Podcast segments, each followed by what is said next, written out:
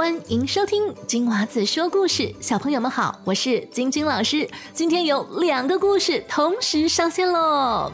在故事开始之前，要跟给我写信的小朋友打声招呼。你们的来信老师都有收到。如果没有听到自己的名字，不用担心，我会在每个故事开始前一一跟你们打招呼的。首先，今天我们要跟来自。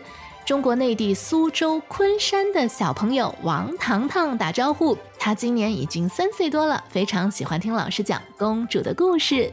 他说，晶晶老师跟他幼儿园的某一位老师声音也非常像，所以每次收听的时候都觉得很亲切。他还告诉我，原来在中国国内可以听到 Spotify，所以不需要翻墙。真的吗？我一直不知道这件事情。如果在中国国内的小朋友也能够听到，希望我们的小听众能够分享故事给住在中国内的小朋友听哦。下面我们要横跨太平洋来到美国的加州，这里阳光明媚。我们有这位 Aria，他说想点播《Frozen Two》冰雪奇缘的第二集，谢谢你 Aria。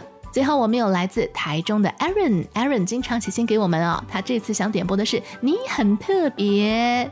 如果你也想点播故事，可以去到我的网站或者我的脸书专业给我留言，链接就在节目的叙述栏当中。那我等你写信给我哟。今天我们会有两个公主的故事要送给所有的小听众。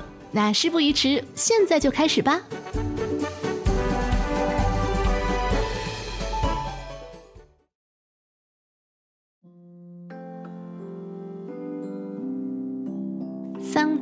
主。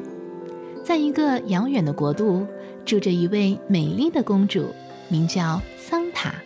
桑塔公主的眼睛像星星一样明亮，嘴唇像樱桃一样红润，身姿像柳枝一样苗条。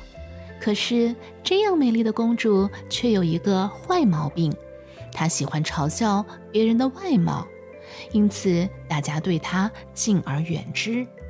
一天，闷闷不乐的桑塔公主来到一片森林里散心。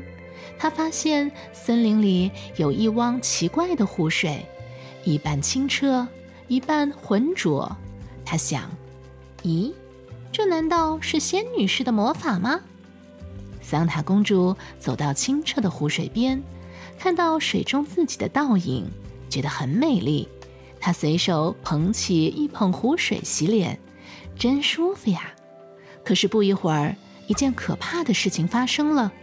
桑塔公主的脸上和手上竟然冒出了一个个又红又痒的小疙瘩，她顿时吓得大哭了起来。桑塔公主的哭声吸引了许多人过来，大家纷纷问她怎么了。桑塔公主抬头一看。发现这些人竟然都是那些被他嘲笑过、长得很丑的人，于是他哭着大喊：“你们走开！我现在变得这么丑，你们肯定是来嘲笑我的，快点走开啊！”那些人对他说：“不会的，我们都不会嘲笑你的，你快点回去请医生吧，一定可以将那些小疙瘩治好的。”见大家。不仅没有嘲笑自己，还那么关心自己，桑塔公主感到非常的羞愧。这时，一道红光闪过，一位白发苍苍的老爷爷出现在公主面前。老爷爷看着公主，和蔼地说：“你以后还会嘲笑别人的长相吗？”桑塔公主低着头对老爷爷回答道：“不会了，我错了，我现在明白了。”心灵美丽才是真的美。老爷爷摸了摸桑塔公主的头，满意的笑了。他接着说：“你现在用浑浊的湖水洗洗脸吧，洗完之后啊，你就能恢复从前的样子啦。”桑塔公主立刻捧起浑浊的湖水洗脸，很快，她脸上和手上的红疙瘩全都消失了。桑塔公主谢过老爷爷。又真诚地向那些被他嘲笑过的人道歉。从此，桑塔公主再也没有嘲笑过别人的外貌了。无论别人的长相如何，她都会以礼相待。因此，她的朋友也就越来越多了。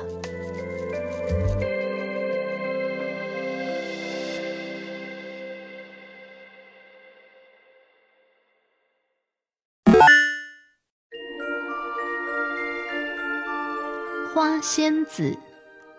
冬天来了，晶莹剔透的雪花从空中洋洋洒洒地飘落下来，像给大地盖上了一张巨大而轻柔的羊毛毯子。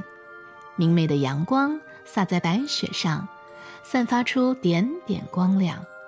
这天，天国花王的女儿花仙子乘着风来到了人间。她飞累了，正准备坐下来休息一会儿，突然，花仙子听见一个苍老的声音说：“小姑娘，请你帮帮我吧！大雪压在我的身上。”都快把我的老骨头压断了。花仙子环顾四周，这才发现是身旁的老树爷爷在说话。他连忙取出自己的羽毛扇子，帮老树爷爷扇去了身上的积雪。老树爷爷舒展了一下身体，开心地笑了。花仙子在雪地上走了一会儿。忽然被山花妈妈拦住了去路，山花妈妈哭着说：“请你救救我的孩子吧，他们被压在积雪下，快要冻死了。”花仙子听了，立刻将一张神奇的毯子铺在雪地上，山花妈妈的孩子们很快就苏醒过来了。花仙子刚做完这一切，就听见父亲在呼唤自己。于是他准备回家了，可这时花仙子又听到了一阵哭泣声，原来是鲤鱼妈妈的孩子们快要被冰冷的河水冻死了。花仙子已经没有东西可以用来帮助他们了，于是她躺在河水里，用自己的体温来使河水融化。过了一会儿，小鲤鱼们复活了，花仙子却冻僵了。一只大乌龟连忙将花仙子驮到了岸上。这时，一群小鸟飞来了，它们很同情花仙子，便请太阳公公救救这位可爱的小姑娘。太阳公公用温暖的光包围了花仙子，并亲吻了一下她的额头。渐渐的，大地上的积雪开始融化，花仙子也慢慢睁开了明亮的眼睛。花仙子醒来后，礼貌地对太阳公公说：“谢谢你救了我，太阳公公。现在我该回天国去了。”可是大家都舍不得他。花仙子向大家挥挥手说：“放心吧，以后每年的春天我都会回来看你们的。”后来人们就亲切地称花仙子为春姑娘。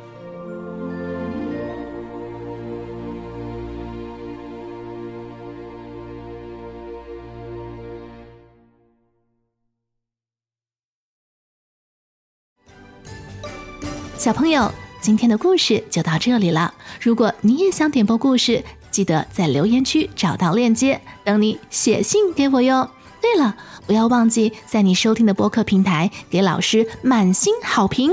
那我们下个故事再见喽，拜拜。